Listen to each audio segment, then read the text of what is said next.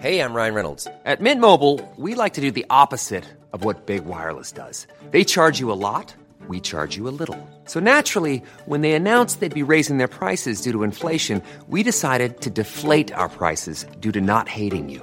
That's right. We're cutting the price of Mint Unlimited from $30 a month to just $15 a month. Give it a try at mintmobile.com slash switch. $45 upfront for three months plus taxes and fees. Promo rate for new customers for limited time. Unlimited more than 40 gigabytes per month. Slows. Full terms at mintmobile.com.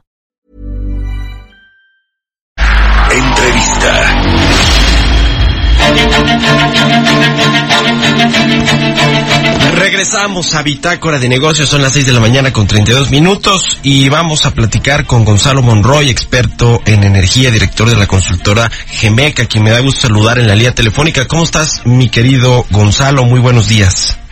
Me queda Mario, muy buenos días.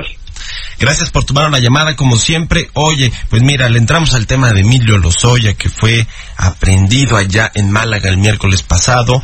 Eh, nos interesa platicar sobre la gestión de Emilio Lozoya al frente de, de Petróleos Mexicanos. Fue director, pues, eh, de diciembre del 2012 con la llegada del nuevo gobierno de Enrique Peña Nieto hasta febrero del 2016. Sin embargo, dejó mucho que desear, me parece, Emilio Lozoya como director de Pemex con respecto, digo, más allá de que le tocaron cosas ahí como esa eh, explosión, ¿te acuerdas? En el edificio B2 de, de, de, Petróleos Mexicanos aquí en la Ciudad de México, en su complejo central aquí de la, de la empresa. Luego le tocó también una caída eh, fuerte en, el, en los precios internacionales del crudo. Pero bueno, pues esto combinado con una mala gestión donde aumentó el endeudamiento de Pemex, eh, aumentó, cayó la producción, en fin ¿Cómo definirías tú esta gestión que tuvo Emilio Lozoya como director de Pemex? Pues mira, Mario, eh, como siempre, aquí yo creo que hay que distinguir, yo creo que dos cosas principales. Uno, que son los problemas estructurales de la empresa, y dos, la justamente la el sello personal de la casa, yo lo llamaría de esa forma. Uh -huh. eh, en el primero, bueno, podemos hablar justamente de cómo se hizo la parte de la deuda, cómo ya era una inevitable, hasta cierto punto, caída de la producción, todo eso es ahí donde encaja. Pero déjame enfocarme un poco más exactamente en la parte del sello personal, cuál es qué cosa y qué y dónde afecta. Uh -huh. La principal, la principal es que principalmente cuando llega Emilio Lozoya, llega por primera vez a Petróleos Mexicanos alguien que sí tenía una visión de negocio. No solamente veía a Petróleos Mexicanos como la herramienta o el brazo ejecutor del Estado en materia petrolera o simplemente para cumplir caprichos de diversas eh, de diversas índoles. Al final termina siendo exactamente eso.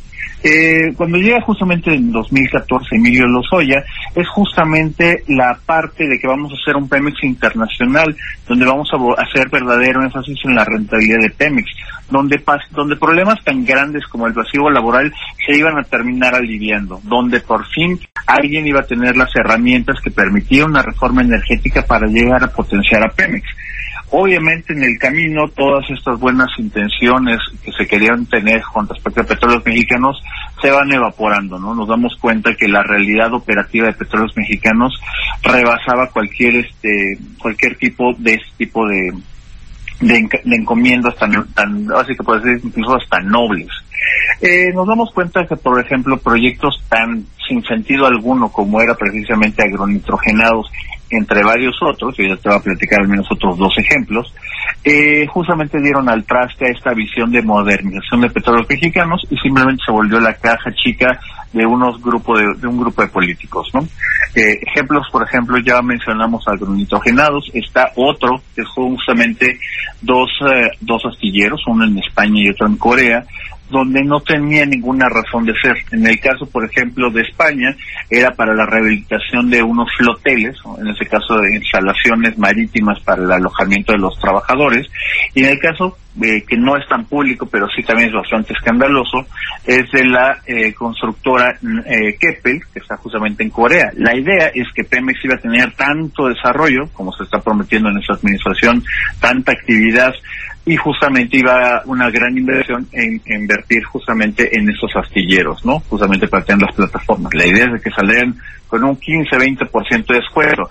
La realidad es que vino, como tú lo acabas de apuntar muy bien, la caída de los precios y Pemex se queda con esas inversiones que no tenían ninguna razón de ser desde un principio.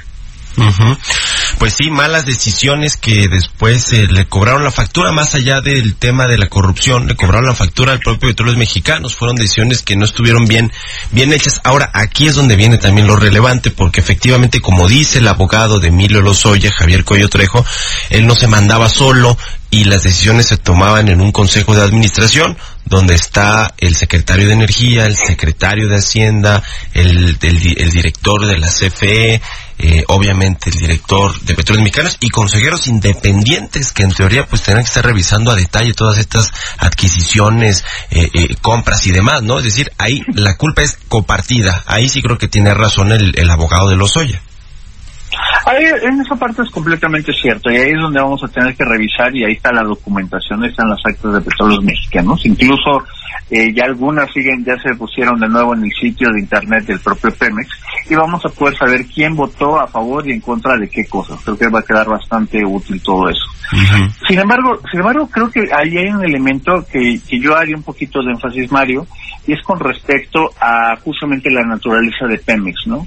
Justamente en este proceso de modernización, en el 2014 con la reforma energética, es cuando Pemex por primera vez tiene un consejo de administración que una ya no tenía el sindicato, eso es una parte buena.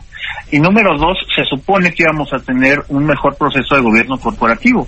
La realidad es que nos dimos cuenta que, que las realidades, las, los imperativos políticos, pues siguen pensando muchísimo más, ¿no? Tenemos, teníamos justamente seis eh, representantes de gobierno por cinco independientes. Y sí, se metieron algunos mecanismos, pero la presión que, creo que incluso en esta administración la Andrés Manuel López Obrador es un poco más evidente, pues nos damos cuenta que esa presión política puede llegar a matar cualquier noble intención de hacerle a la empresa algo mejor que, que simplemente una, una caja chica del erario. Sí, oye, eh, Gonzalo, entre este segundito rápido, ¿tú crees que esta aprehensión de Emilio Lozoya le da gas al presidente para decir, bueno, hay una inversión en el sector energético donde no abrimos a los privados, no a rondas, no a farmados, nada de eso? ¿Por qué? Pues porque ya vieron la corrupción o el tema que justifique lo de las calificadoras, pues me la entregaron quebrada, nos quitaron el grado de inversión y modo, es decir, ¿crees que va por ahí también el tema político? Curiosamente no, Mario. De hecho, te puedo decir con bastante precisión de que uno de los temas, por ejemplo, los temas que más le pegan al presidente, su popularidad es la inseguridad, como la acabamos de ver con noticias terribles todos los días. Y en cambio, un, mensaje que le va muy bien en términos de opinión pública es precisamente el combate a la corrupción. En ese sentido, cartas como lo que ocurrió ahorita con los Lozoya y próximamente con algunos otros gobernadores o tantos pillos que se la deben a México, pues simplemente le meten un poquito más de credibilidad a un modelo que cada día se está erosionando mucho más rápido.